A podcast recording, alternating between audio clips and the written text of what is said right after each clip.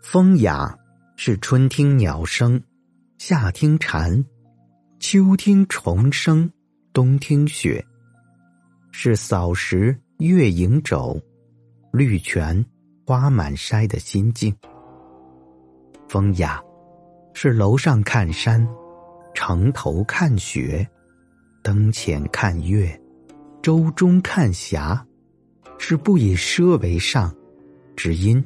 去怡情的自在，风雅是古鼎焚香，素露灰尘，一丝小卷，暂修竹榻，是黛雨种竹，无事除花的生活。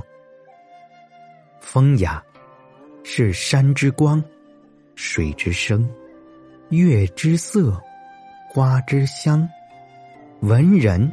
之韵致，美人之姿态，皆无可名状，无可执着，却足以摄梦招魂。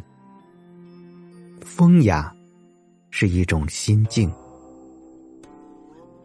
风雅这个美好而丰富的词汇，源自《诗经》。在古人的解释中，风雅。多指向个人的修养与情操，它必然是在暗读劳形之外，又有一点可以探究的雅人深志。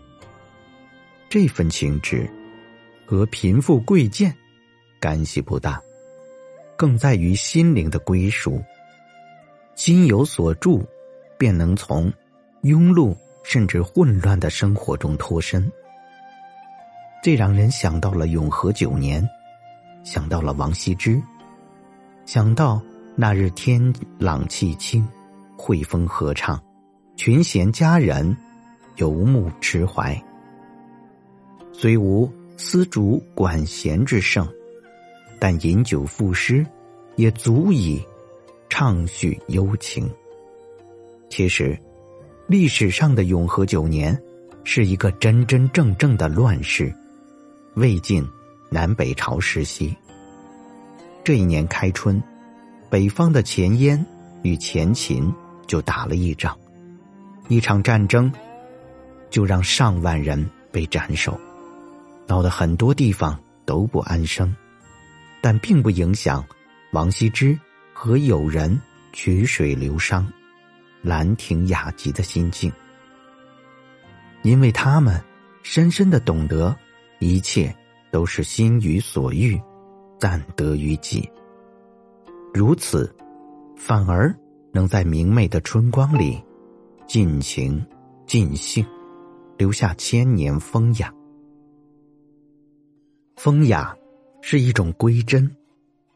很多时候，我们以为的风雅是房间里摆设的大书架，墙上挂着的一幅水墨画，桌上放着的。